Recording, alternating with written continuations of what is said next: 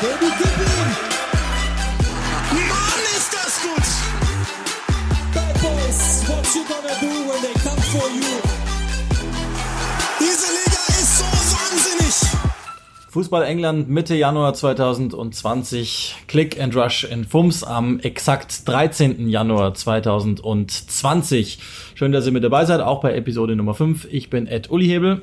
Und ich bin der Ed kranke Yogi Hebel. Versucht ihn mal in den sozialen Netzwerken darunter zu finden. Ihr werdet scheitern. Ich dachte eigentlich, dass wir ein paar Transfers vermelden können äh, seitens der Premier League eine Woche später, nachdem wir ja dieses große Fenster quasi aufgemacht haben für uns. Das Ding ist aber, es gibt genau zwei Transfers, die halbwegs nennenswert sind und ich meine auch wirklich nur halbwegs, deswegen will ich sie mit dir ganz schnell durcharbeiten. Ich glaube auch, dass die beiden nicht gedacht hätten, mal so prominent bei uns im Podcast vorzukommen. Cenk Tosun wird ausgeliehen von Everton zu Crystal Palace. Was machen wir mit damit? Ja, bei Everton kam halt überhaupt nicht mehr äh, zur Rande, muss man sagen. Äh, Er hatte zwischenzeitlich mal eine Phase, wo er eigentlich ganz gut war in der vergangenen Spielzeit. Ähm, aber am Ende des Tages war das ein Missverständnis, das so einfach nicht funktioniert hat.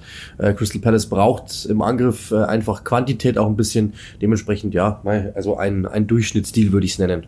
Ja, ich kann eigentlich auch ganz gut damit leben, weil er hat irgendwie den Ruf, ein Joker zu sein. Ich glaube immer, dass er spielen muss, um wirklich gut zu sein. Das war zumindest in den in der Phase, das Ja, war stimmt, ja. irgendwann mal vor zwei Jahren, Ja, glaube ich, Jahren sogar, drei, vier Spiele am Stück, wo er recht gut war.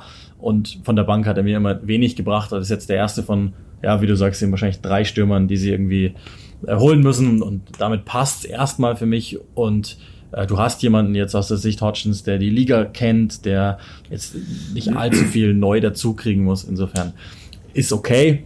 Wird wahrscheinlich auch halbwegs kostengünstig sein, der Deal. Deswegen, passt schon. Ähm, Passt schon, passt nie. ja, Hat unser hat- Professor immer gesagt. damit hat er echt recht, aber äh, vielleicht passt halt wirklich nur schon in dem Fall. Und dann haben wir noch ähm, Norwich mit einem Transfer, den ich dann schon ein bisschen besser finde. Andrzej Duda wird ausgeliehen von der Hertha und geht jetzt äh, erstmal leihweise ähm, nach Norfolk. Was machen wir damit? Ja, jetzt könnte man dieses Lied der Fantastischen Vier auspacken. Das sparen wir uns aber mal, ob es du da oder der da oder die da ist. Ähm, Fakt ist, äh, ich glaube, dass das, dass das wirklich passen kann. Also die, das Ding ist ja das, Norwich darf, kann nicht viel ausgeben, ähm, müssen also quasi im äh, Leihweise aktiv werden. Ähm, in der Bundesliga hat er bewiesen, was er kann. Dort ist natürlich Norwich auch mittlerweile so ein bisschen am Wildern und dementsprechend, ich glaube, das ist, passt genau ins Beuteschema äh, und gibt halt der Mannschaft auch ein bisschen was Physisches mit äh, in einer ja, Truppe, die eigentlich sonst ja, in der zweiten Liga spielerisch unterwegs war, das in der ersten Liga nicht mehr zündet. Du brauchst halt ein bisschen einen, anderen Faktor da rein.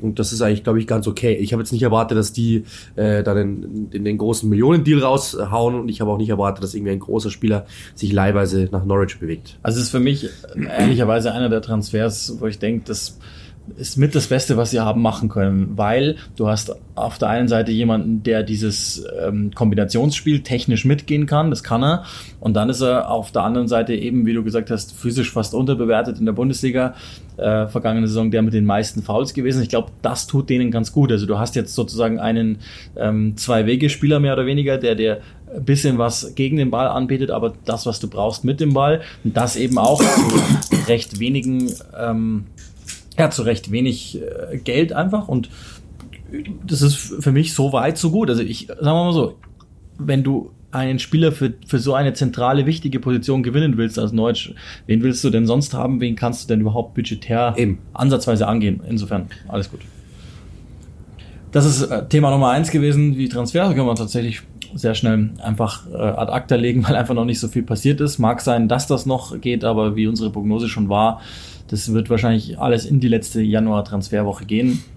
Wir hörte Fernandes bei Manchester United, da wartet man noch das Lissabon Derby ab und dann guckt man da mal und so weiter und so weiter. Die Gerüchte, die haben wir ja schon zum Teil aufgegriffen. Das heißt, das wollen wir jetzt nicht unbedingt machen.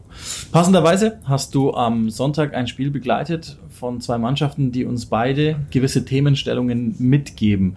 Es ist an sich recht ruhig in Fußball England. Es hat sich eigentlich nur alles so ein bisschen fortentwickelt. Wir sind so im Haltemodus, aber bei zweien hat sich was bewegt. Bei den einen nach unten, bei den anderen nach oben, also noch mehr als von der Ausgangslage und das gibt uns schon mal die Möglichkeit, da drauf zu blicken. Ich lege einfach mal los mit dem AFC Bournemouth, die inzwischen tatsächlich unterhalb des Striches stehen. Das war zumindest lange Zeit äh, das Plus, das man ihnen geben musste, dass es tabellarisch noch halbwegs okay war. Das ist jetzt vorbei. Ja, vor allem, also neun der letzten elf Spiele verloren. Ja, Das hat am Anfang ja eigentlich ganz ordentlich ausgesehen. Da haben auch in Bournemouth alle gesagt, ja, könnte wieder so eine ganz normale ähm, Durchschnittssaison werden in der fünften Saison in der Premier League. Ähm, aber ja, jetzt geht's wirklich bergab und man kann an der Mannschaft einfach echt nicht mehr viel erkennen von dem, was letztes Jahr eigentlich das Team ausgezeichnet hat. Sehr kreative Werte gehabt in allen Belangen eigentlich in dieser Saison alles fast halbiert, also was so Chancen kreieren betrifft, was die Chancenverwertung betrifft. Ähm, zum Beispiel, glaube ich, in den letzten drei Spielen äh, haben sie jeweils unter drei Tore, äh, drei Schüsse aufs Tor gebracht. Äh, zu Hause gab es das sogar schon, dass sie in, in zwei, glaube ich, der letzten drei Spiele gar nicht aufs Tor geschossen haben. Ähm, das ist halt einfach wirklich katastrophal. Das muss man wirklich sagen. Und äh, das Ding ist, äh, Wilson und äh, äh, Wilson und äh, Fraser haben zusammen, weiß nicht, wie viele Tore und Vorlagen gemacht in den vergangenen Spielzeiten. Die funktionieren überhaupt nicht mehr. Fraser steht bei einem Tor und drei Vorlagen. Ähm, Wilson, glaube ich, hat seit 14 Spieltagen, jetzt 15 Spieltagen nicht mehr getroffen. Ähm, das Ding ist einfach, ja, der tut mir fast ein bisschen leid, weil er halt einfach nicht gefunden wird. Aber äh, ansonsten ist das einfach nichts. Und dann muss man sagen, hinten ist es dann einfach, ja, da fehlt Nathan Archer war lange raus und dann wird's halt einfach recht durchschnittlich. Dann ist es teilweise einfach ein Kader, der halt zweitligatauglich ist oder halt vielleicht ja einfach ja Abstiegsmaterial ist, muss man dann einfach so sagen. Äh, wenn diese Spieler nicht funktionieren und wenn das Offensivspiel nicht klickt, ja, dann sind die halt schnell zu dekodieren, weil hinten drin ist es teilweise aber auch dann wirklich nicht mehr gut. Also da war jetzt schon eine ganze Menge drin. Es wird sich irgendwann mal auf, auf eine Personalie äh, logischerweise runterbrechen, die wir dann auch gleich noch andiskutieren. Aber ich will erstmal nochmal dabei bleiben, was sich ähm, verändert hat oder ob sich überhaupt das verändert hat bei Bournemouth. Weil, das muss man ja sagen, in der ganzen Zeit, in der sie jetzt in der Premier League spielen, die Defensive war nie gut. Die Ja, war zahlentechnisch immer eine der unteren, aber das ist immer alles kaschiert worden von dem, dass eben zumindest vorne drin ein paar einzelne oder aber auch manchmal einfach dieses mutige Spielhaus äh, funktioniert hat irgendwo. Und jetzt funktioniert das halt plötzlich auch nicht mehr. Und das siehst du ganz simpel einfach daran, dass, dass, dass die körperlich einfach anders aussehen. Also wenn du die, denen zusiehst, dann ist das einfach herzlich wenig im Moment. Ja, vor allem, es geht einfach auch nicht schnell genug, das muss man auch sagen. Ich hatte gestern sehr oft so Phasen, äh, als ich mir gedacht habe, okay, jetzt könnten sie mal kontern. Und in dem Moment ähm, erstickten sie es eigentlich selbst immer. Also es, es gibt da schöne Zahlen. Äh, sie schießen unter, in der vergangenen Saison waren es knapp eineinhalb Tore, die sie erzielt haben pro Spiel. In den ersten vier Saisons, pardon sogar. Und diese Saison treffen sie nicht einmal pro Spiel. Dann haben sie äh, zwei, Schüsse, zwei äh, Torversuche weniger. Die, ähm, die Abschussrate hat sich verschlechtert. Sie haben halb so viele äh, Touches in der gegnerischen Box pro Spiel. Also das sind natürlich Sachen, das merkt man einfach. Und das kann man dann auf alle Spieler runterbrechen. Auf Fraser, King, Wilson, Brooks, der verletzt ist, der fehlt, ist auch ein riesengroßes Problem, weil das natürlich ein Kreativling war oder ist. Also du hast da einfach riesengroße Probleme. Es gibt wahrscheinlich drei Leute, die einigermaßen normal performen. Das sind Jefferson Lerma, äh, Ramsdale und im Grunde genommen war es das eigentlich schon. Das sind so die einzigen Gosling, der zuletzt sich so ein bisschen bewiesen hat als jemand, der dann auch mal treffen kann, wenn die anderen nicht wollen. Aber das ist ja eigentlich auch kein, kein Typ, der jetzt irgendwie der Premier League, der langfristig irgendwie helfen will, soll, darf, kann. Dementsprechend, das ist einfach auf allen momentan, ich, ich sehe da ehrlich gesagt keine große Lösung, weil einfach äh, es, also wenn man sagt, ja, man stellt so Nigel Pearson hin wie auf der anderen Seite, der plötzlich alles von links auf rechts dreht, dann kann es funktionieren. Aber ich wüsste nicht, welchen, welches Rädchen man da jetzt drehen muss, weil keiner dieser Spieler sieht irgendwie auch nur äh, millimeterweise so aus, als könnte er jetzt den großen Sprung wieder machen. Da war schon eine kleine Tendenz hin in Richtung Trainerposten. Ich will auch nochmal, also der Kader, wenn man sich den anguckt, also Jefferson Lerma ist, ist ein ordentlicher Premier League-Spieler, der gibt ja aber im Grunde auch nur eine Sache, Aggressivität. Und das ist das Problem, dass, dass die, der ganze Kader einfach hat, finde ich, also mit, okay, Wilson vielleicht noch, der hat das, der hat die Eindimension auf, auf zwei, drei Ebenen, aber im Grunde ist er auch ein eindimensionaler Spieler, so wie eigentlich für mich die ganze Mannschaft, also das geht los bei der Defensive, die Ja. ist, die waren nie gut orchestriert, das muss man echt sagen, aber zumindest haben die Einzelnen alles abrufen können, sind immer mal wieder zur richtigen Zeitpunkt in den Zweikampf gelaufen. Aber Ja. die Cooks, die Francis, die werden älter, die, Ja. die werden noch weniger athletisch, als sie ohnehin schon waren. Dann äh, muss Ake manchmal positionsfremd ran oder ist einfach grundsätzlich, der gehört da eigentlich gar nicht rein. Die haben einfach nur großes Glück gehabt, dass das bei Chelsea jeweils nicht gelaufen ist für ihn. Aber im Endeffekt, die, die, der gesamte Defensivverbund ist ja eigentlich nichts. Und dann lässt du aber als Eddie Howe, und um, Himmels Willen, also ich, ich werde das gleich nochmal auch dann sagen, ähm, großes, großen Respekt an, an das, was er, was er geschafft hat. Hat die von der vierten Liga hochgeführt. Ja, ja, ohne ihn gäbe es das ganze zwei- Unternehmen nicht. Genau, das ja. ja, schön und gut, nur ich glaube, das, das Problem ist in diesem Fußballgeschäft, weiß er ja auch selber, hat er auch schon äh, in alle Kameras gesagt, darum geht's nicht, sondern irgendwann geht's auch darum, ob er der, der Richtige dann sozusagen dafür ist und der hat auf, in manchen Departments einfach, macht das nicht gut. Ist so. Ja, es gibt ja auch so Entscheidungsfindungen, die ihm da angekarrt wird, dass er eben äh, eben an Francis zum Beispiel festhält, wird ihm groß, äh, wird ihm momentan im Negativ äh, angeschrieben. Dann äh, zum Beispiel auch natürlich, die, die Transfers sind teilweise natürlich auch nicht gesessen. Also ich meine, du bist ein Team, das jetzt eher nicht die großen Millionen raushauen darf und gibst dann 25 Millionen für Dominik Solanke aus, der bis jetzt noch kein Premier League-Tor ähm, gegeben hat. Das ist natürlich ein Problem, muss man ganz klar sagen. Und natürlich Jordan Ibe dasselbe. Also die größten Transfers haben bei ihm einfach nicht funktioniert. Ja, aber das ist das, das finde ich ist genau, das ist das, was, was man bei Bournemouth immer sagt. Das ist ein, ein, ein Team, das irgendwo von der Südküste kommt, kleines Team und die werden auch immer so wegen ihrem Mut, ähm, Ja, wird auch immer schön über den Kopf gestreicht. Das Ding ist aber, die haben mehr ausgegeben als Chelsea, als Tottenham, als Liverpool seit Sommer 2015. 133 Millionen. Es gibt nur acht Teams, die mehr ausgegeben haben. Das ist einfach falsch. Also, wenn man sich das anschaut, die, das Problem ist, und das ist eben genau der Punkt, es sind ganz viele gekauft worden, wie beispielsweise Jordan Ibe, wie, äh, wie heißt er, Diego Rico, glaube ich, Ja, Rechtsverteidiger, ja, ja. Wo, wo die viel Geld kosten. Links, Linksverteidiger, sorry, ja, genau. Und, und die, die, du siehst nichts davon. Ja. Solanke eben hast du schon gesagt, also da, da sind wir jetzt wieder dabei. Zwei davon kommen von Liverpool, dass äh, Head of Recruitment als auch dann äh, Michael Edwards einen Riesenjob machen. Aber das, hat, das muss man schon auch Eddie Howe zu Lasten legen. Warum? Weil er hat in diesem Verein einfach im Großen und Ganzen die, die Entscheidungsgewalt im, im sportlichen Bereich. Das heißt, es ist auf, das wächst einfach auf seinen Mist. Um ehrlich zu sein, bei beiden Transfers habe ich zu Beginn einfach drauf geguckt, gedacht, ja, kann funktionieren. Bei beiden habe ich mir gedacht, na gut, so 30 Prozent weniger Ablösesumme wären nett gewesen, aber das Prinzip ist mir 60. klar. Jetzt im Nachhinein wahrscheinlich sogar 80, aber ich kann verstehen, Dominik Solanke hat ein gewisses Potenzial mitgebracht, der- Körper ist gut und er hat im Potenzial alle Möglichkeiten, um ein sehr guter Premier League Stürmer zu werden. Ja. Jordan Ibe haben wir damals bei Liverpool bei den wenigen Einwechslungen gedacht, Ja, okay, das kann im Idealfall das werden, was Adama Traoré heute ist. Nichts davon ist passiert. Was man auch sagen muss, er hat natürlich auch neun, äh, aktuell neun verletzte oder angeschlagene Spieler gehabt, teilweise bis zu 13 schon. Das kommt natürlich dann auch dazu. Also das hilft natürlich dann nicht weiter, wenn Nathan Arke fehlt, ist klar. Gestern musste dann Aaron Ramsdale plötzlich raus, dann macht Mark Travers diesen Fehler. Ähm, also das ist natürlich dann auch ein Problem, das einfach dazugehört. Es war dann Wilson mal raus, der sowieso immer wieder Probleme hat. Fraser funktioniert einfach nicht mehr so, da kann er vielleicht auch nichts dafür. Äh, Eddie Howe, also es gab natürlich auch viele Verletzungsprobleme. Harry, Harry Wilson war lange raus. Das kommt nämlich dann einfach dazu. David Brooks und dann das kann natürlich dann so ein Team einfach auch nicht auffangen. Aber wenn ich Eddie Howe sehe, ich habe bei ihm noch nie ein Lachen gesehen, ich habe bei ihm noch nie einen Gefühlsausbruch gesehen. Ich glaube, der ist manchmal zu rational. Ich glaube, so ein bisschen Emotionalität, so ein bisschen klare Ansprache, so ein bisschen packen könnte, glaube ich, manchmal nicht schaden. Er ist ja der Steady Eddie. Ich versuche es einfach mal in, noch auf eine andere Ebene äh, zu geben, seit sie in der Premier League sind. Erst Rang 16, dann Rang 9. Also ein kurzer Aufstieg und dann geht es zweimal nach unten. 12 und 14. Das Ganze haben wir schon gesagt, ohne jemals reingebracht zu haben, dass sie eine ansatzweise Premier League taugliche Defensive hatten. Es ist ganz oft so, dass sie wirklich serial untergehen, also einige Male gestern nicht, in Folge nicht, ja. verlieren und sich nie da raushauen können.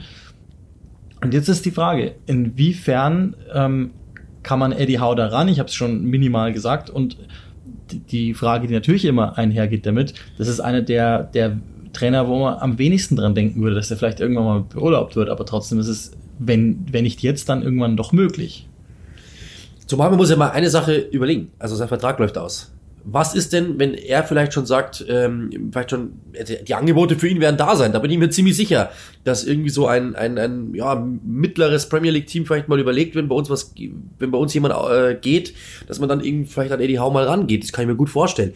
Und wenn er nicht verlängert, vielleicht ist dann vielleicht sogar doppelt irgendwie ähm, der Finger am, am Jucken, dass man sagt, ich drücke jetzt drauf und dann äh, schassen wir den jetzt in der Hoffnung, dass A, wir haben ihn sowieso nächstes Jahr nicht mehr Und vielleicht können wir jetzt äh, dann einfach einen neuen Impuls setzen. Das kann ich mir gut vorstellen, dass es irgendwann mal passiert. Also er hat hat mit dem Besitzer ist er in Kontakt, sagt er, nicht täglich, aber wöchentlich. Ähm, aber der Besitzer weiß eben auch, dass er äh, eben Arbeit zu tun hat. So sagt er äh, vor, der, vor dem Spiel gegen gegen Watford eben. Und ja, also ich kann mir schon vorstellen, dass, äh, ich meine, das sind fünf Jahre Premier League. Ich glaube, die wissen ganz genau, wie hart die zweite Liga ist, die Championship.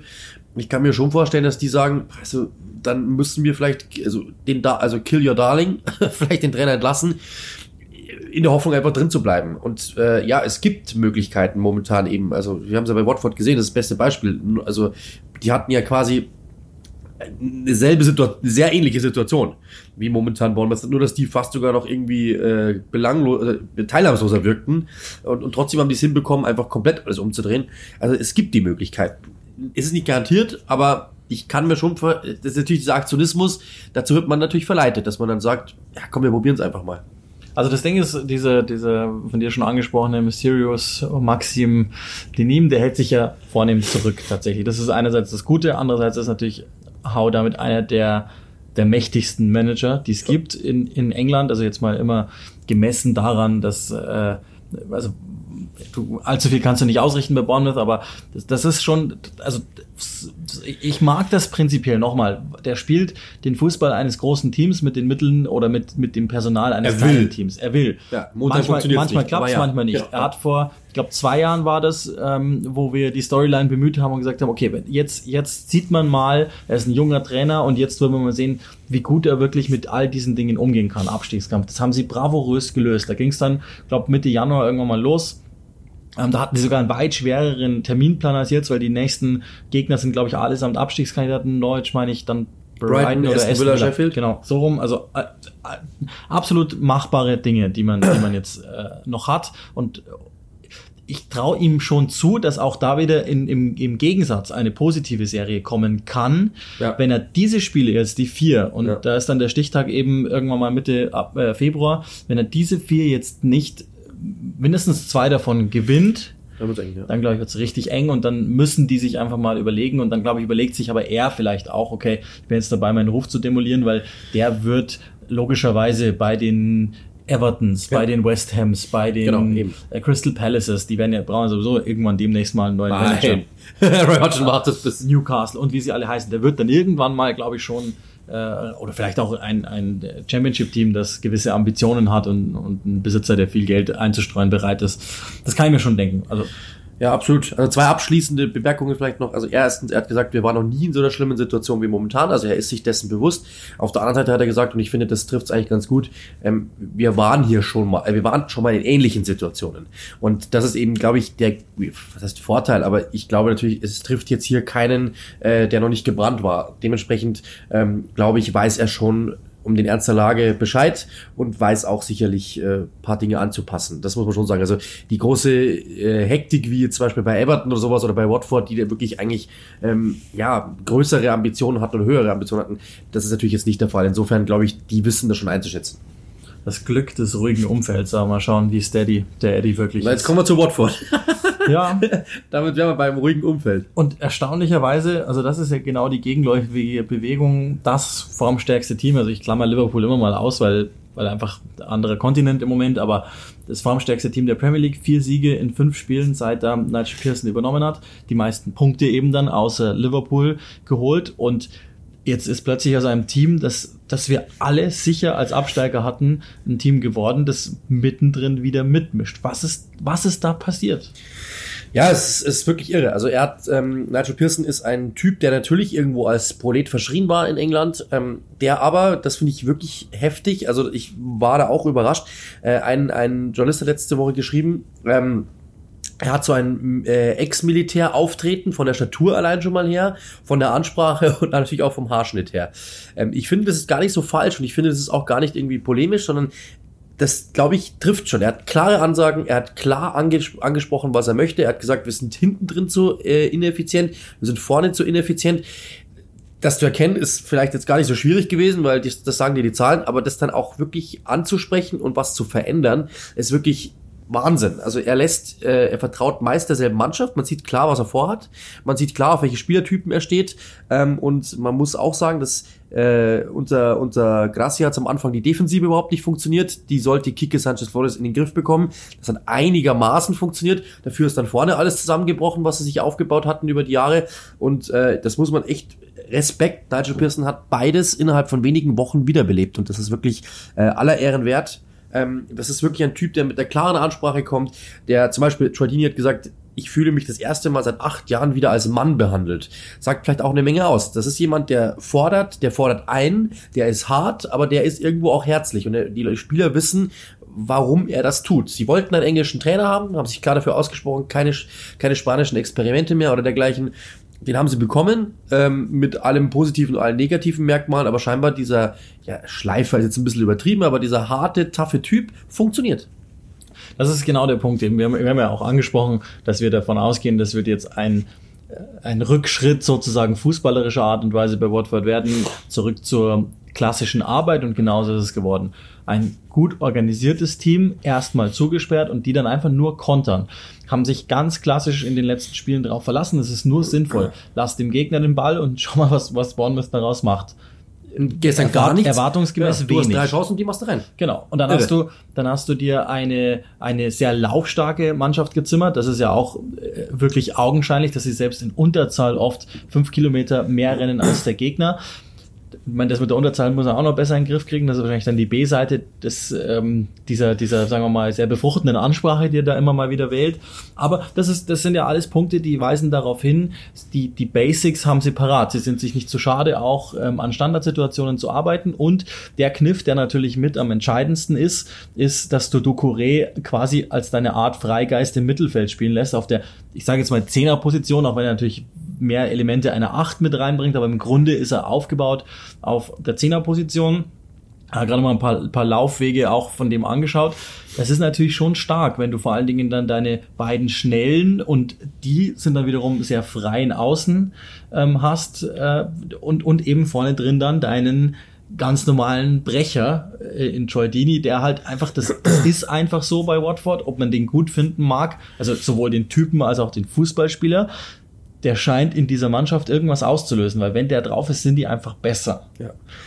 Ja, aber es ist halt, also das hat schon ein bisschen was von FIFA, ja, wenn man ehrlich ist, von einem Computerspiel. Also wenn man sich das mal ansieht, ähm, die, äh, die Abschlusserfolgsquote lag in den ersten 17 Spielen bei 4,6 Prozent. Absolut schlechtester Wert der Premier League. Jetzt liegt er in den letzten fünf Spielen oder 17, vier Spielen vor diesem Spiel, lag er bei 17,8. Das ist der beste Wert der Premier League. Also dass du von 0 auf 100 gehst, zum Beispiel dasselbe gibt's auch bei den Touches in der Box beim Geg in der gegnerischen Hälfte. Das waren in den ersten äh, 17 Spielen 42, ähm, Nee, nee, per, per Goal, ach so, ja genau. 42, 42 Kontakte im Strafraum gebraucht, um zum Tor zu kommen. Jetzt sind sie bei 13. Das ist der zweitbeste Wert der Liga. Also die haben sich fast in allen Werten, haben sie sich, äh, haben sich nach oben äh, manövriert und sind Minimum mal in, in, im einstelligen Bereich der Liga. Das ist wirklich Wahnsinn, was er gemacht hat, auch bei den Expected Goals. Komplett alles umgedreht. Also diese Mannschaft ist wieder scharf. Hinten wie vorne. Und das muss man ihm wirklich anrechnen. Es war in der ersten Halbzeit nichts Halbes, nichts Ganzes. Das war wirkte wirklich so, als treffen sich da Leute zum Kicken und würden einfach nicht auf die Tabelle schauen, nicht aufs Ergebnis schauen, ist ja egal. Und die haben sich gegenseitig nur noch die Finger ins Gesicht gedrückt, so quasi du bist schuld, du bist schuld. Ähm, und jetzt mittlerweile ist das wieder eine Mannschaft. Es ist wieder eine Form zu erkennen, es ist wieder zu erkennen, was er vorhat. Das war gestern wirklich brillant. Die erste Viertelstunde Bournemouth das Gefühl zu geben, macht euer Spiel, ihr, ihr wollt Fußball spielen, bei uns dürft ihr es, und dann ab der, ab der 15. Minute die komplett zuzustellen. Und dann waren die plötzlich total perplex. Was? Ich dachte, ihr lasst uns spielen. Jetzt lasst ihr uns nicht mehr spielen? Was ist denn jetzt los? Und in dem Moment ja, fangen die an, ihren Fußball aufzuziehen. Und das war wirklich clever gewählt. Der hat sie sehr gut gelockt, Nigel Pearson. Das muss man ja lassen. Also insgesamt, das, das funktioniert. Und auch seine Ansprache ruhig, trotzdem sehr entschlossen. Auch die Dinge, die er anspricht, er hat auch wirklich eine Philosophie, eben, dass er versucht, jedem Spieler immer zu erklären, was er zu tun hat. Jeder Spieler, er sagt, nicht jeder Spieler muss führen, aber jeder Spieler muss seinen Teil beitragen. Das sind solche, solche Dinge einfach, die sehr, sehr wichtig sind. Das hört sich erstmal dumm an, aber ich habe schon das Gefühl, dass er das auch mit Leben füllt. Ja, du siehst einfach klare Regeln auf dem Platz, was jede Position für sich betrifft, minus eben Saar und Delofeo, die tatsächlich machen dürfen, sollen genau, auch. Genau. Das sind die funktioniert einzigen nicht beiden, immer. die frei die hatten sind, gestern auch nicht die weniger. besten Noten. Die haben, die sind oft mal äh, einfach wirklich angelaufen, haben es versucht, aber der Rest hat klare Ordnungen. Du hast einen Ducouré wiederbelebt, der eigentlich, also das, der galt als Monster. Der war letzte Saison, der war Anfang dieser Saison, also das, der war nicht wiederzuerkennen. Und den hast du wiederbelebt, du hast einen Delofeo wiederbelebt, du hast einen Giordini, der jetzt auch wieder trifft, der sehr, sehr wichtig ist als, als Leader dieser Mannschaft. Du hast hinten drin einen Kabasele, der eine, als einziger der wenigen eine klasse Saison gespielt, gestern gesperrt war, aber trotzdem, du hast mit Foster jemanden, das ist auch krass. Der hatte irgendwie eine Abwehrquote von knapp über 60 Prozent in den ersten Spielen, jetzt unter Nigel Pearson waren es über 80 Prozent.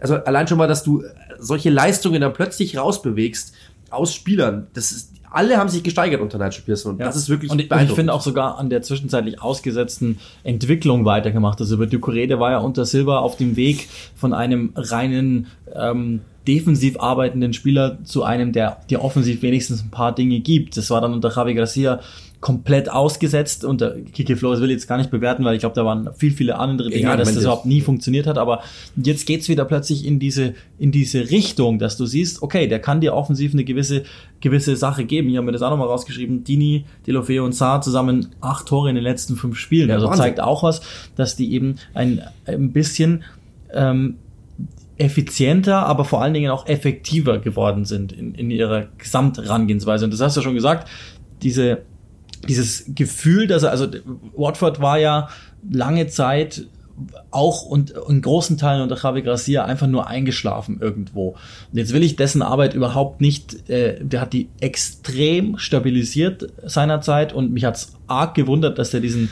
Mega-Vertrag bekommt als erster bei den Pozzos seit immer. Und äh, seit, ich glaube, Sola war der, der letzte, der irgendwie über eineinhalb Jahre da gewesen war. Und das ist ja schon wirklich ewig her. Und das hat mich sehr gewundert und dann, dann, dann, dann, okay, aber du hast immerhin mal eine gewisse Stabilität gebracht und das hat sich dann wieder nach unten korrigiert, dass alles eingeschlafen ist. Relativ wenig Bewegung in den Transferfenstern unter Javi Gracia.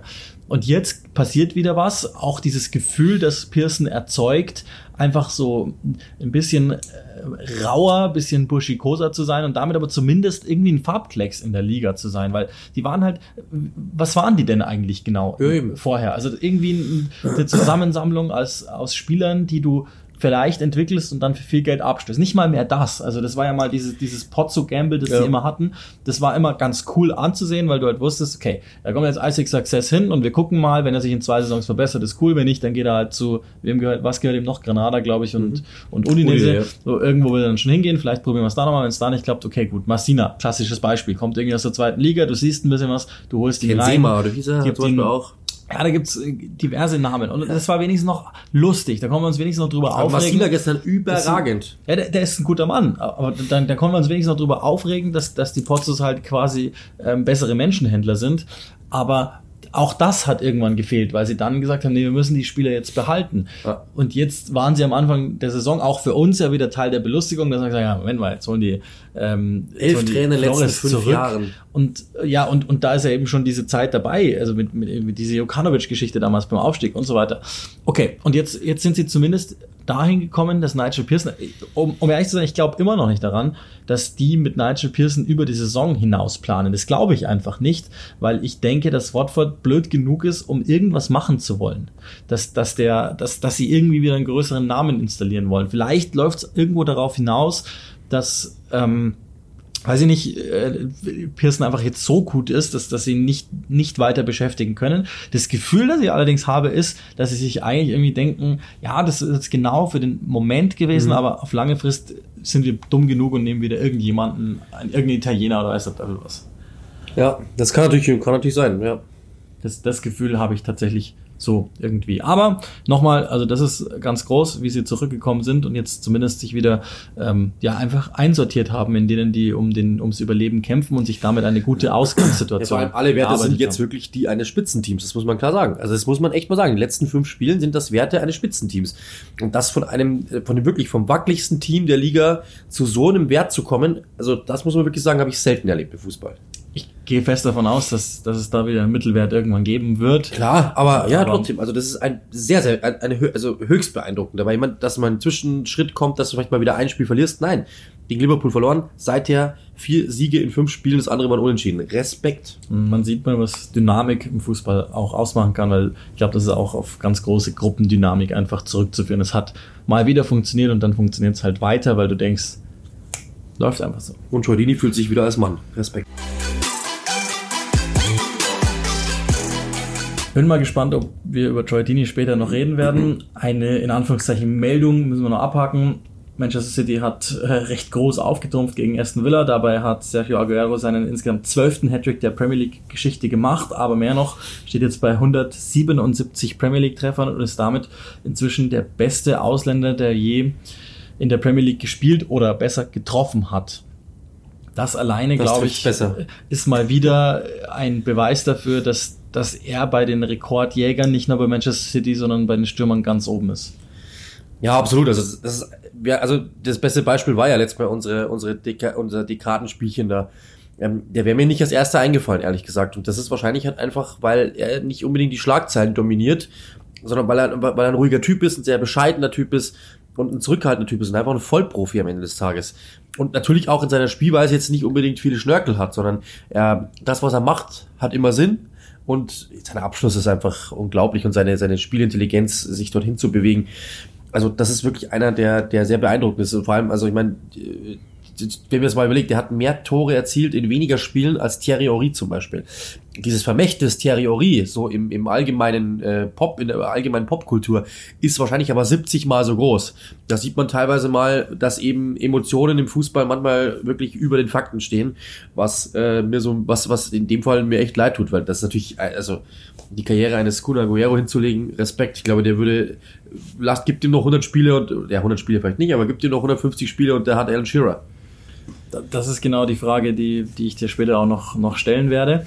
Ähm, ich will noch mal ein paar Zahlen nennen. Eben, wir haben gesagt, 177 äh, Tore in 255 Premier League Spiele. Wie viel glaubst du waren davon Elfmeter? Boah, 40. Weit weniger, 26. Echt? Also hat mir auch sehr erstaunt, aber das, das ist natürlich, das macht es nochmal ein wenig wertiger, diese Zahl, die er, Absolut. die er geleistet hat, trifft im Schnitt alle 106 Minuten. Das ist echt erstaunlich. Jetzt mal, also, da- diese Saison, glaube ich, was hat er, 14 Saison, oder wie viele Schüsse hat er gebraucht? Ich glaube, irgendwie drei Schüsse mehr als Tore oder so. Das ist vollkommen, also das ist vollkommen wahnsinnig. Das führt uns aber direkt ähm, zu einer Evaluierung, die wir mal vornehmen müssen. Wir wagen uns an unser Thema des Tages und das ist diesmal ein gesetztes aus unserer beliebten Kategorie Big Six. Auch hier wieder, ihr sollt unbedingt uns mitteilen, was ihr denkt. Wer sind die besten sechs Stürmer bisher in der Premier League Geschichte und vor allen Dingen auch warum? Die sozialen Kanäle, da kann man das so sagen, die sozialen Kanäle, ich nenne es einfach mal so, ähm, sind Twitter, sind Instagram, wo ihr uns vornehmlich findet unter @clickrushfums. Das ist auch der Hashtag, den ihr benutzen sollt, also das Schlagwort, das ihr benutzen solltet, um mit uns da in Kontakt zu treten. Folgt uns bitte auch auf den Netzwerkkanälen, ähm, auch Instagram und Twitter, at clickrushfums. Ihr könnt auch gerne den Kollegen von Fums Magazin folgen. Die freuen sich sicherlich auch über entsprechendes. Und da werdet ihr dann versorgt von uns mit der einen oder anderen etwas zugespitzten Aussage. Das müssen wir natürlich jetzt bei den Big Six zwangsweise auch zuspitzen. Mit äh, der einen oder anderen Grafik, mit Hinweisen auf das, was da kommt. Und wenn uns mal irgendwie ein lustiger Tweet abhanden geht, dann werdet ihr das auch erfahren. Also das ist das, was wir mit euch vorhaben, heute die Big Six. Und weil ich es beim letzten Mal gnadenlos versaut habe bei den äh, besten Spielern der Dekade, nee, bei den besten Momenten der Dekade und dann auf Nummer eins plötzlich irgendein komischer Zweitliga-Moment gelandet ist, fange ich heute mal an und nehme meine Nummer 6. Also man muss sich mal vorstellen, es waren unheimlich viele, viele Namen. Das ist echt, ich finde es fast noch schwieriger, als den Moment der Dekade zu wählen, weil es gibt gewisse Cases für gewisse Stürmer, theoretisch. Und ich muss natürlich auch irgendwo mitrechnen, was wirst du tun? Also wer sind deine drei? Ich google gerade Worst Premier League Strikers. Ich bin bei Ricky van Wolfswinkel und Bosco Balaban. Ich, da wüsste ich jetzt gar nicht, wo ich... Erik Meyer ist auch drauf übrigens auf dieser Liste. Krass. ich, ich fange einfach mal an mit einem, Matthäa Keschmann. von dem ich ausgehe, dass du ihn nicht hast, den ich aber immer sehr gerne gesehen habe. Und ähm, das ist, also ich werde gleich noch, das machen wir dann, bevor die Nummer eins kommt, ein paar Honorable Mentions, aber ich nehme einfach mal auf die sechs einen, der als Typ so gar nicht mehr vorkommt, der auch jetzt die, gar nicht die allergrößten Zahlen äh, gebracht hat, 94 Tore in 229 Spielen hat äh, für die Spurs, für Manchester United und für den FC Fulham gespielt und ist, ähm, wie ich finde, einer der feinsten Fußballer, die ich je in der Premier League habe rumlaufen sehen, Dimitar Berbatov. Das ist jetzt einfach, das ist nur Gusto. Also der hat da nichts verloren unter den besten Stürmern. Der wäre wahrscheinlich irgendwo in einer erweiterten Top 20er Liste, aber es, das, das war so ein feiner Fußballspieler, der minimal hinter der Spitze fast ein Spielmacher war. Ich, ich finde fast am ersten mal in dem Sinne, den Zidane nahe gekommen ist, wenn er wollte. Natürlich auch immer so ein Körpersprachenthema bei dem gewesen, aber in guten Spielzeiten war der wirklich einfach ein klasse Tag, einfach das war Liebe. Ja, also wirklich, das war wirklich Ballbehandlung äh, par excellence. Ich erinnere mich noch immer an die, an die wunderbare Sun-Überschrift, dass sich doch mal ein Bild gekauft hat von einer barbusigen Dame mit Dimitar Bubatov als Überschrift. Ähm, an das werde ich mich immer erinnern, aber das war wirklich fußballerisch, war das wirklich ganz groß. Also das war wirklich eine mit Spielintelligenz und äh, einfach, also auf dem Bolzplatz war das der Schönspieler. Mach mal weiter mit deiner Nummer 5. Wow. Natürlich schwer, weil äh, ich weiß nicht, was, was, was noch kommt und das Ganze im Großen und Ganzen einzuordnen. Aber ich finde, dass man, äh, dass man momentan, äh, also ich weiß nicht, was noch kommt, ich habe aber ungefähr eine Idee. Äh, ich finde, dass man Harry Kane schon mit reinnehmen muss. Also momentan, was er, was, er, was er liefert, ähm, auch natürlich den Impact, den er hat, ähm, das ist schon etwas ganz Besonderes, finde ich. Auch natürlich die Geschichte, dass er eigentlich am Anfang überhaupt nicht stattgefunden hat und mittlerweile eigentlich äh, wirklich trifft wie am Fließband, auch in einer schwierigen Zeit, eigentlich auch, ehrlich gesagt, auch teilweise mit einer schwierigen ähm, Situation, die er hat äh, in, in, in Tottenham, weil eigentlich das, er ist ja, das, das Spiel passt eigentlich gar nicht zu ihm und trotzdem schafft das irgendwie immer wieder seine Tore zu machen. Dieser Abschluss ist einfach wirklich für mich so beeindruckend, dass ich sagen muss, das ist wirklich Wahnsinn. 136 Premier League Tore in 201 Spielen, das ist einfach wirklich ähm, ein phänomenaler Typ und die Quote ist einfach wirklich sehr beeindruckend. Der hat eigentlich, wenn man ehrlich ist, jetzt nicht sehr viel, was dich in die Weltklasse führen kann. Wenn du ehrlich, die Ballbehandlung ist sicherlich überdurchschnittlich, ist, ist, ist wahr, aber der Körper ist jetzt nicht mega beweglich, er ist jetzt nicht mega groß, er ist nicht mega stark, er ist nicht mega schnell. Aber ähm, seine Spielintelligenz und dieser unfassbare Abschluss äh, machen ihn einfach zu einem der besten Stürmer der Welt momentan, wenn nicht sogar zu dem besten. Und das ist aller Ehren wert. Also das muss man wirklich sagen. Da hat jemand aus wenig, in Anführungszeichen, aus wenig Hardware, sagen wir es mal so, mit einer überragenden Software einfach das Maximale rausgeholt. Und ähm, solche Typen, dass es die noch gibt, das ist so ein Alan Shearer 2.0, ähm, finde ich beeindruckend. Ich bin halt, ich war selber Stürmer äh, auf, auf weit niedrigerem Niveau, aber ich habe einfach wirklich, ähm, ich weiß, was es bedeutet, äh, oder wie schwierig es ist, Tore zu erzielen. Und das ist wirklich einfach nur schwierig und diesen, diesen Rekord aufrechtzuerhalten. Das tut er und dementsprechend gehört er für mich da rein. Gerade eben mit verhältnismäßig wenig Fähigkeiten, was wir angesprochen haben, ähm, sowas rauszuhauen, ist wirklich unfassbar. Den hätte ich ehrlich gesagt weit, weit, weit hinten angestellt. Also da wären, glaube ich, noch zehn, okay, vielleicht nicht, ja doch, sieben, acht Namen wären locker, glaube ich, vor ihm. Jetzt muss ich natürlich schon auf Rang 4 ein bisschen nachdenken, wen du auf 3 nehmen wirst und entsprechend auf die 1 setzen wirst. Ich glaube, bei 1 und 2 werden wir uns recht einig sein. Bei der 3 bin ich nochmal gespannt. Ich nehme einfach mal auf die 4. Ähm, ich nehme einfach mal Wayne Rooney, weil der, glaube ich, der mehrdimensionalste Spieler ist, den, den wir in der Liste finden werden. Ähm, hat auch 208 Tore in 491 Spielen, aber dazu kommen noch 103 Assists und eben schon mit, mit knapp 16 bei Everton wirklich der prägende Spieler gewesen, über, über ja, ein Jahrzehnt fast bei, bei Manchester United der prägende Spieler gewesen, äh, auch auf verschiedenen Positionen, sei es mal auf der 10er Position gewesen, auch zwischenzeitlich mal auf der 8 oder so und aber vor allen Dingen auch im Sturm und einfach immer, also du wusstest von dem immer, was du bekommst. Eine gewisse Eleganz für seinen Körperbau, aber in allererster Linie harte Arbeit, ähm, Spielgespür, der Wille, der einfach immer sichtbar war. Und ich glaube, ohne den kannst du gar nicht auskommen, weil er eben auch weit, weit vorne ist. In den erzielten Toren hat er das verdient, wenn auch nicht ganz oben. Ja, also absolut. Also Wayne Rooney ist natürlich jemand, der ähm, Trotzdem finde ich natürlich für die Lorbeeren, die am Anfang da geschenkt worden sind, äh, dann fast sogar ein bisschen drunter geblieben ist, äh, traurigerweise. Aber ist natürlich jemand, ähm, der auf jeden Fall natürlich äh, Wahnsinn war und einfach halt einfach ein anderer Stürmertyp war. Wenn du jetzt den Alan Shearer Typen haben willst, das war er nicht, aber halt der dafür einfach ganz, ganz, ganz viele andere Sachen geliefert hat. Und der ja auch, das ist auch, äh, ähm, muss man auch sagen, wie viele Spieler kennt man, die aus dem zentralen Sturm irgendwann einmal äh, defensives Mittelfeld äh, sich verändert haben ins defensive Mittelfeld. Da brauchst du schon ein ganz anderes Skillset und da sieht man mal eben, wie vielseitig er ist. Ähm, dann sind wir ja schon bei der Nummer vier.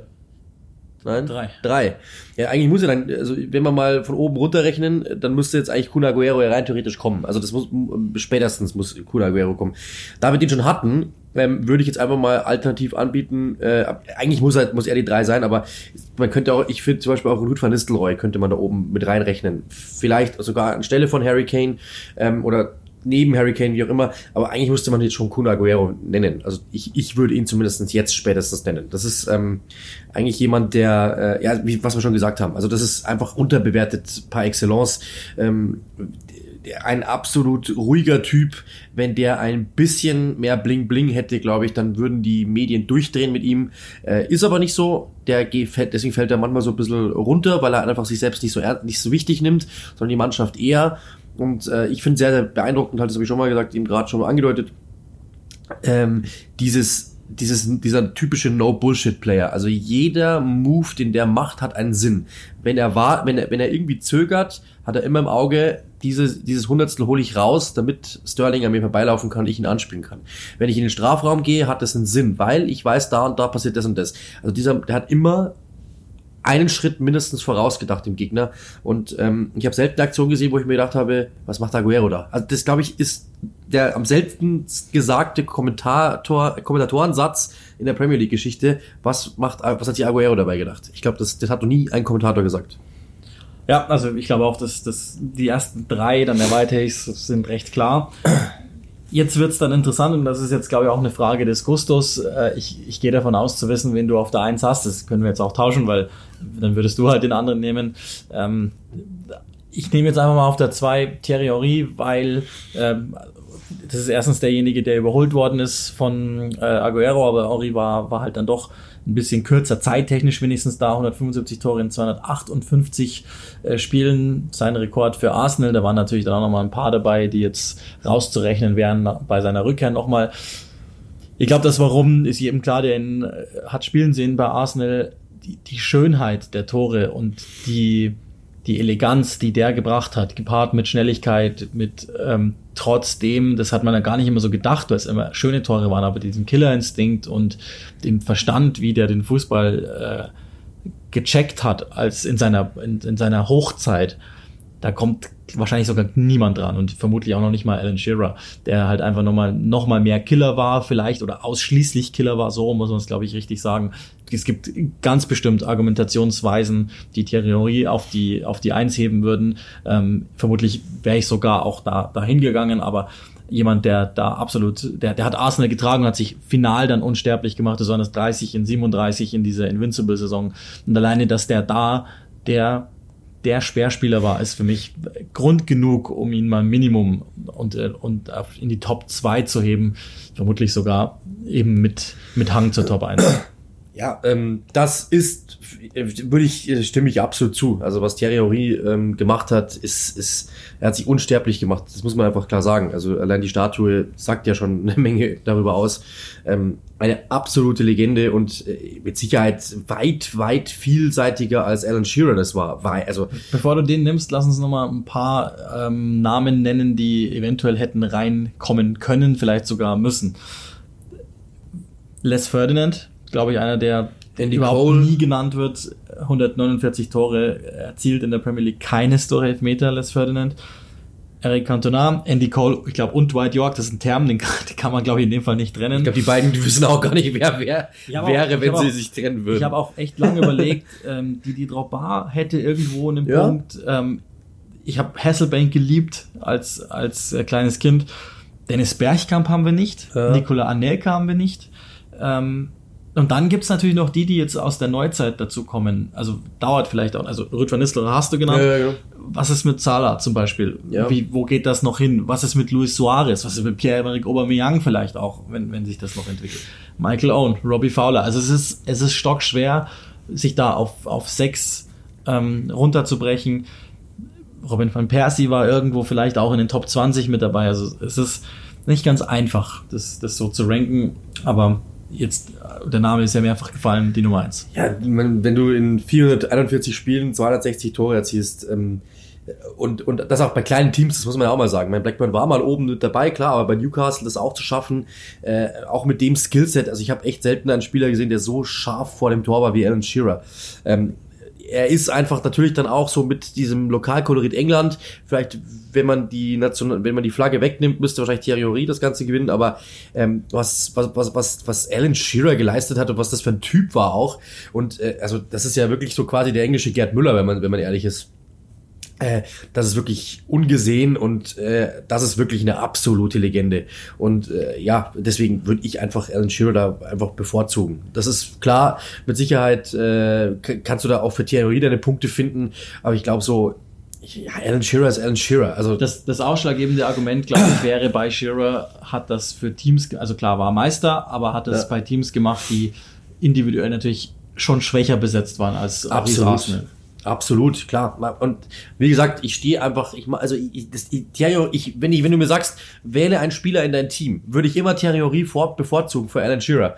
Aber wenn du einfach nur von, äh, wenn du nur von Stürmer sprichst, nehme ich halt manchmal immer so ein bisschen, gehe ich immer auf die Mittelstürmer und das ist für mich halt einfach Alan Shearer. Er ist für mich einfach der englische Stürmer par excellence, der Prototyp englische Stürmer. Henry war ja, äh, hat er teilweise sogar im, im Mittelfeld gespielt, teilweise mal, also als er musste, da in dieser, in dieser, in der ersten Emirates-Saison, sondern als einfach nichts mehr da war. Er war natürlich auch im Flügel auch draußen. Also der typische Stürmer ist für mich Alan Shearer, der Abschlussstürmer. Ja, das ist, das ist einfach wirklich jemand, der, ähm, also das ist natürlich auch vielleicht, weil wir da angefangen haben, Fußball zu schauen. Damals war das ja für uns wirklich ein Gott. Also muss man klar sagen. Also das ist ja, du hast ja, nur noch gelesen, Shearer trifft, Shearer trifft, der nächste, der nächste Rekord gebrochen, bla bla bla. Ja, und du hast 260 Premier League Tore. Das ist einfach halt uneinholbar, glaube ich. Also zum, da muss schon, da muss schon jemand kommen, der, der, das muss ein Engländer werden. Das kann vielleicht Harry Kane schaffen, ja. Aber ähm, die meisten kommen ja erst meistens so mit 24, 25 dann in, nach England. Ähm, du musst halt wirklich dich da rein akklimatisieren in die Liga oder da im Erwachsenen in der Liga. Ja, und das hat Alan Shearer getan. Also das ist jemand, der wirklich unvergessen ist. Absolute Legende. Was er als Trainer nicht einbringen konnte, was er auch als Experte nicht einbringen konnte. Ja, oder was in er irgendeiner wahrscheinlich- anderen Funktion. was er wahrscheinlich als Englischlehrer auch nicht machen könnte, aber äh, das ist ein, ein Typ, der natürlich Unglaubliches geleistet hat. Also und wirklich auch das ein Phän- er war einfach ein Torphänomen, ganz einfach. Ja, ich glaube, mit dem kann man schon sehr gut leben, dass der da auf, auf der Nummer eins steht und wird, das schicke ich mal vorne weg, wird auf alle Zeiten, also auf alle Zeiten ist, ist groß, aber in, in, in der, in, in unserer Denkspanne nicht mehr eingeholt werden. Kane ist bei 136, ähm, müsste also noch knapp die Hälfte, also das ist, also müsste nochmal 100, 100, was, 130 Tore roundabout auflegen, der ist jetzt wieder mal raus bis, bis, ähm, Ja, bis April. Ich, ich vertraue dem Körper nicht so sehr. Das ist ja auch ein Punkt, Ja, dass ja, Shearer halt Okay. über weite Strecken Ja. verschont war und auch in der Zeit gespielt hat, dass es vermutlich sogar noch schwerer war. Also Kane wird ihn nicht einholen, da, da würde ich ziemlich viel drauf wetten.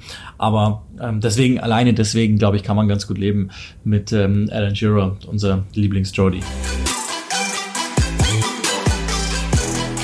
Wir haben gesagt, dass der Premier League Spieltag uns ein bisschen vorangebracht hat in so mancher Geschichte. Das führt uns zu unserer Rubrik Sentenced. Wir versuchen es einfach mal mit einem Satz pro Spiel des Spieltags ähm, in der Premier League und das ging los mit einem, ich mache es jetzt einfach mal in der, in der Antichronologie sozusagen von oben nach unten.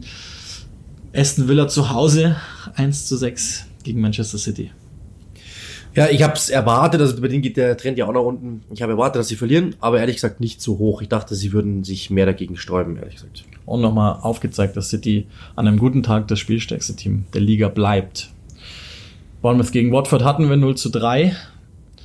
Ich glaube, darüber haben wir mehr als einen Satz verloren. Ist jetzt wenig sinnvoll, das dann noch weiter auszudehnen. Dann geht's weiter mit Tottenham zu Hause 0, Liverpool auswärts einen. Ja, für Liverpool einfach, muss man einfach sagen, phänomenal. Also es ist einfach so. Also es ist wirklich einfach Eine unglaubliche Saison. Und Tottenham ist nach zwei Monaten Mourinho ein Mourinho-Team. Also auch erstaunlich. Also, Ja, oder hier, da kannst du verlieren, das muss man auch. ja, also- aber die Art und Weise Klar. ist, Ja, ja, ist ja. Mourinho wieder. Also das ist, das war jetzt, das ist wirklich so aber ja, aber eine. Parodie seiner selbst. Manchester United zu Hause 4-0 gegen Norwich. Gegen die äh, aus Norwich kann sogar Manchester United. Würde ich jetzt mal ganz ketzer, ketzerisch sagen. Auch ein deutliches Ergebnis. Chelsea 3-0 gegen Burnley. Ja, Burnley ist auch äh, so ein Team, das echt aufpassen muss. Also das muss man auch sagen, die haben einfach auch nicht, nicht viel im Werkzeugkasten. Und wenn die wenigen Dinge, die eigentlich nur Physis heißen und, und, und, und kämpfen, wenn es auch nicht funktioniert und dagegenhalten, wenn es auch nicht funktioniert, dann wird's echt eng. Mal wieder eins der stabileren Spiele von Chelsea. Passt ja auch ganz gut dazu. Everton zu Hause 1-0 gegen Brighton.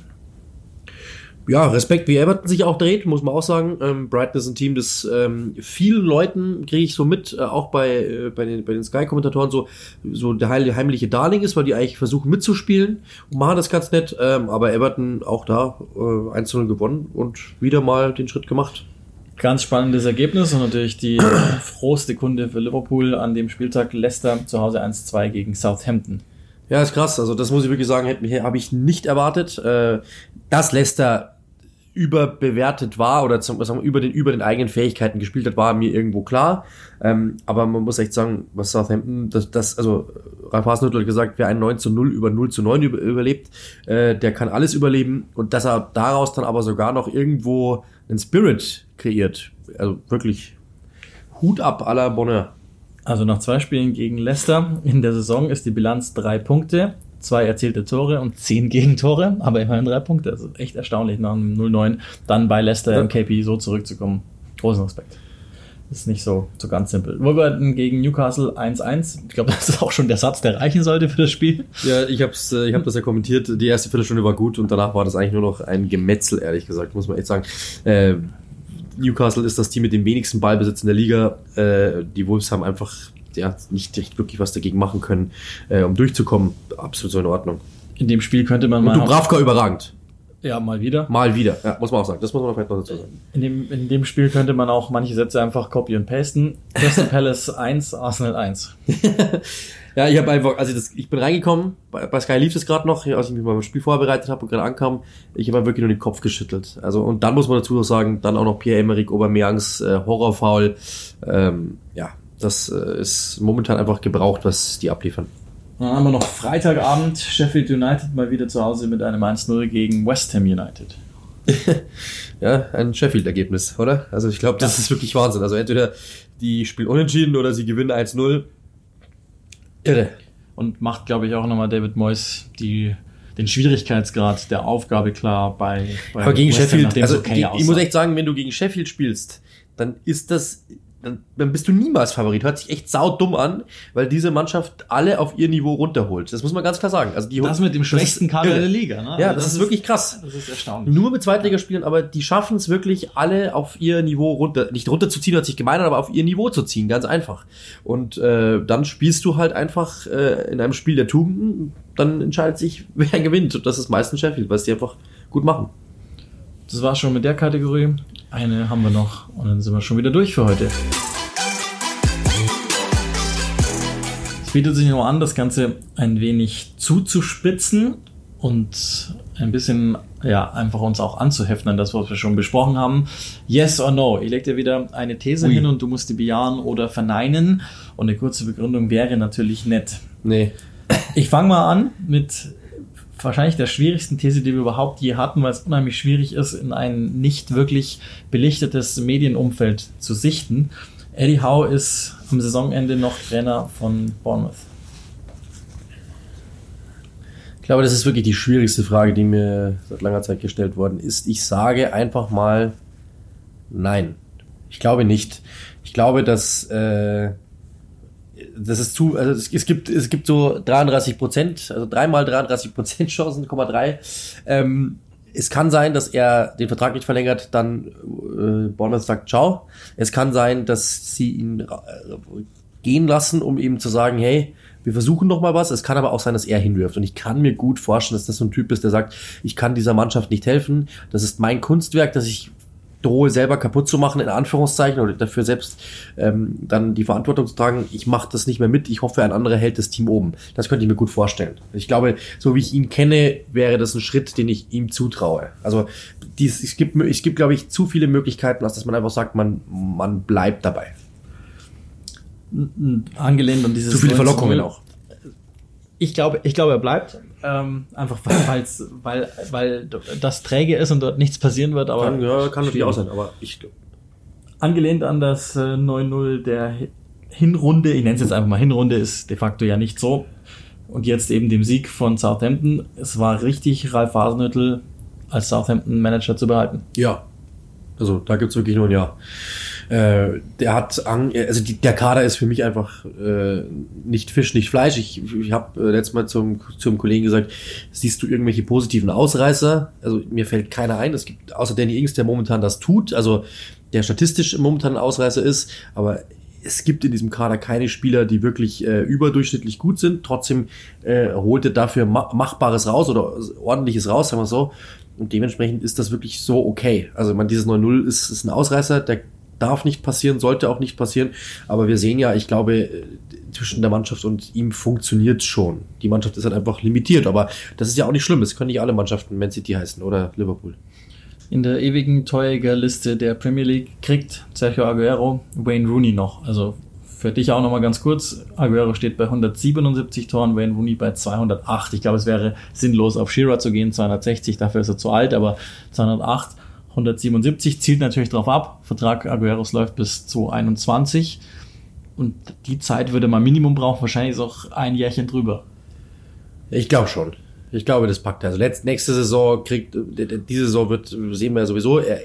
Ich glaube, das ist ein Typ, der einfach gut altert. Also auch in diesem System Manchester City. Also ähm, das Spiel ist darauf ausgelegt, schnell auf die Flügel zu kommen, schnell in den Strafraum zu kommen, abzulegen, in die Mitte abzuschließen. Dafür ist er doch prädestiniert. Also er hat nie irgendwie von der Großschnelligkeit gelebt, irgendwie von seinem Körper gelebt oder von irgendwie Größe oder irgendwas, sondern es war einfach immer nur seine Beweglichkeit, sein Abschluss, seine Wendigkeit, seine Intelligenz. Und ich glaube, das kann man gut, gut antiquieren. Ich glaube, das, das kann er schaffen. Also kommt Ja. darauf an, ob er natürlich verlängert. Äh, Das ist, das, nächstes Jahr wird er es nicht schaffen, glaube ich. Äh, Aber ich glaube, der hat in wie viele Saisons? Letzten fünf, glaube ich, über 20 Treffer erzielt oder so. Äh, Das, das, also 15 sind auch nächstes Jahr drin und dann sind auch noch mal 15 im nächsten Jahr drin. Da bin ich mir ziemlich sicher. Gerade bei Manchester City. Also wenn er bei Bournemouth spielen würde, dann wahrscheinlich eher nicht. Das ist die große Frage, ob, ob er wirklich, wie er angekündigt hat, irgendwann entweder im Sommer oder dann im Sommer drauf nach Argentinien zurückkehren will oder nicht. Oder ob er vielleicht dann auch nochmal zurückkommt und, keine Ahnung, nochmal ein halbes Jahr für Crystal Palace spielt, wie es ja auch schon öfter passiert ist dann bei solchen Veteranen. Aber ansonsten ist es ihm natürlich zuzutrauen. Ähm, wir bleiben beim Stürmer. Jamie Vardy steht im Englands EM-Kader 2020. Ist natürlich schon zurückgetreten, aber jetzt speziell mit Harry Kanes Auswahl werden die Optionen doch ein bisschen weniger. Ja, Gareth Southgate hat ja mal gesagt, dass die Tür nie zu war. Ähm, aber ich, was ich jetzt so höre, glaube ich, dass es eher nicht der Fall sein wird. Ich glaube, Jamie Vardy hat gestern irgendwie auch irgendwas in die Richtung gesagt. Äh, also ich kann mir gut vorstellen, äh, dass es eh, dass er dabei bleibt. Also ich glaube, ihm gefällt das momentan auch so ganz gut, äh, wie es momentan ist. Ich könnte mir gut vorstellen, dass er, dass er, dass es eben nicht macht. Daily Mail schreibt auch irgendwie, er will not play. Ähm, also ich, ich glaube, dass, dass es eher nicht macht. Kann, kann ich mir gut vorstellen. Ich glaube, dass der einfach also der genießt das momentan ganz gern mit, mit, mit, sein- mit seiner Frau. Äh, Der hat ein neues Haus gebaut, das sehr, sehr extravagant ist. Äh, Ich glaube, dass Kinder dem, auch nochmal, ne? Kind auch, ja, dem, dem passt das eigentlich, glaube ich, momentan sein Leben so ganz gut. Und äh, ja, ich, also bevor ich mich dann auf die Bank setze bei irgendeinem, bei, bei irgendeiner, bei irgendeinem Turnier, ähm, glaube ich, würde ich auch sagen, nee, sorry, ich habe meine Story und alles gut. Jetzt kommt es aber ganz tough zum Schluss. Jordan Henderson ist einer der Top 5 Spieler overall in der Premier League Geschichte im zentralen Mittelfeld. Wer hat jetzt mal gesagt, dass er der beste Spieler ist? Klopp? Nee, nee, nee. Ich glaube, der Trainer von Flamengo, glaube ich, hat das gesagt. Ich Ja, der Trainer von Flamengo hat gesagt, ja. das ist der beste Mittelfeldspieler, den er jemals gesehen hat auf seiner Position. Äh, also, dass er unterbewertet ist, da sind wir uns auf jeden Fall einig, weil auch das ist wieder einer, der geht ja fast unter in, in, in, in, den Medien. Also, aber was alle so sagen, der Einfluss, den er hat, auch diese ähm, Gabe, sich selbst nicht wichtig zu nehmen, sich selbst einfach unterzuordnen und einfach nur die einfachen Dinge zu spielen und einfach ein Spiel zu lesen und auf sich zukommen zu lassen, das ist schon genial. Das muss man schon wirklich sagen. Ähm, aber also eine der besten fünf oder so, das ist ein bisschen hochgegriffen, weil ich glaube, da würden uns wahrscheinlich noch ein paar Typen einfallen, wo ich sage, das ist ja Wahnsinn. Ja, aber, 15, aber, genau, ja, also, aber also das heißt nicht, dass, dass das schlecht ist. Das ist ein, äh, das ist also, ich hätte nicht gedacht, dass er nach seinen Anfängen bei Liverpool, äh, dass der so eine Karriere machen kann. Auch wie viel, auch bei Sunderland, ja. Wie viele Leute haben wir denn gesehen damals oder gehört, bei denen es hieß Megatalent? Hieß bei ihm auch, ja. Und die haben es nicht geschafft, waren aber weit veranlagt oder höher veranlagt als er. Dementsprechend, was er daraus gemacht hat, ist absolut irre. Also das muss man echt sagen. Also Respekt äh, nach, vor dieser Karriere. Und trotzdem, es gibt halt bessere. Das ist halt das Problem. Wir reden ja von der Premier League und nicht irgendwie von Kreisliga oder so. Dieses A-Junior im Mittelfeld bei Sunderland mit Connor Hurricane und Jordan Henderson. Wahnsinn. Enden will ich mit, ja gut, der Frage Enden zumindest. Mit, mit äh, Willi Ente Lippens oder Ja. Willi Entenmann. Da hinten, Willi. Ich will enden mit, mit, einem, mit, mit einer These, die uns nochmal ganz nach unten, oder nicht ganz nach unten, aber zumindest nach unten führt, dass äh, Charlton einen neuen Besitzer hat oder eine neue Besitzergruppe ist, die Feel Good Story des frühen 2020. Ja oder nein? Ach so, das war eine Frage an mich. Ähm, du bist da der Experte, ehrlich gesagt. Du, hast, du bist ja Mr. Championship, hast mich ja abgelöst offiziell. äh, ich würde sagen, äh, die, die Feel-Good-Story ist natürlich immer hart, weil da gibt es wahrscheinlich so ein paar andere. Wir, würden es Ja, wir haben jetzt 13 Tage hinter uns. Ja, also ich glaube, da kann man aber- sich schon mal rauswagen. Äh, Ich sag, Also, klar da, da könnte man jetzt Watford zum Beispiel auch nehmen. Nee, also nein, weil, also klares Ja. Und das, das, das geht noch weiter, weil erstens der neue Besitzer Matt Southall und mit seiner E-Streets Investment, die haben abgenommen von Duchatelet, der seit 2014 da war, aber eigentlich seit drei Jahren für eine horrende Ablöse diesen Club verkaufen wollte, entsprechend sich genau gar nicht drum gekümmert hat. Wirklich, das, das war die Verwahrlosung überhaupt in, in, in der zweiten Liga. Trotzdem sind die mit nichts aufgestiegen, haben den mehr als die Hälfte des Aufstiegskaders verloren, einfach weil Planung nicht möglich ist, wenn du keine Kohle hast.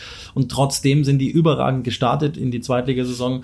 Und Lee Boyer hangelt sich von Vertrag zu Vertrag, obwohl der geschafft hat, dass diese absolut negative Stimmung dort, seit er übernommen hat, gewichen ist, einfach nur weil sie, sie sind, sie sind blöderweise aus der Sicht des Chatelets sportlich zu gut gewesen, als dass er den Scheiß da weiterhin durchziehen kann. Insofern, ähm, ich glaube, das, das war auch hörbar beim ersten Heimspiel.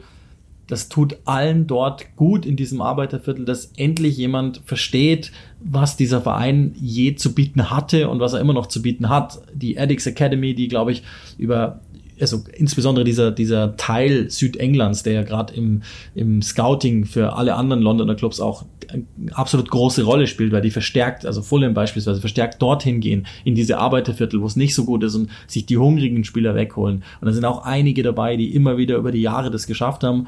Vielleicht jetzt nicht in die Weltklasse, aber zumindest zur Klasse. Also ähm, es sind jetzt nur 13 Tage, deshalb tue ich mich sehr leicht zu sagen, ganz klar die Feel Good Story des Jahres bislang. Mal sehen, wo es hingeht mit, mit dem neu, auch da Abu Dhabi wieder im Spiel, aber mal sehen, wo es hingeht und schlechter kann es ja nicht werden. Deshalb äh, würde ich, würde ich sagen, ja. Hättest du jemals gedacht nach seiner Karriere, dass Lee Boyer mal wieder für eine Feel-Good-Story verantwortlich wäre? Gegenfrage. ja, klar. Ja, die Frage, auf welchem Niveau, mit, mit, in welchem Licht gewandert. Also, ob das dann eher im Rotlichtmilieu gewesen wäre oder, oder blau Kann man sich da wohlfühlen? Oder, Äh, ich weiß es nicht. Keine Ahnung. Auch, auch dafür mag es soziale Netzwerke geben, die uns. Wir machen da mal eine geben. Hörerreise. Ins englische Rotlichtviertel von Charlton oder so. Also, die nächste Episode ist im Kasten. Wie immer, teilt uns mit, wie ihr es gefunden habt. Schreibt uns gerne auch eine E-Mail, clickrushfums at gmail.com. Hat das überhaupt schon jemand getan? Äh, bislang zumindest ist bei mir nichts Bei angekommen. E-Mail aber- glaube ich nicht, äh, nur Twitter. äh, Twitter und Instagram solltet ihr, also vor allen Dingen Instagram, wir lieben Instagram, solltet ihr nutzen, at äh, clickrushfums und den Macht uns zum Influencer des Jahres finden. 2020. Wir wollen das werden. Wir wollen äh, diese ganzen Schminkuschis äh, überholen. Jetzt habe ich wieder die wahrscheinlich goldene Gurke des Jahres 2020 gewonnen. Ich glaube, das war das beste Schlusswort, das wir haben wählen können. In diesem Sinne, bye bye.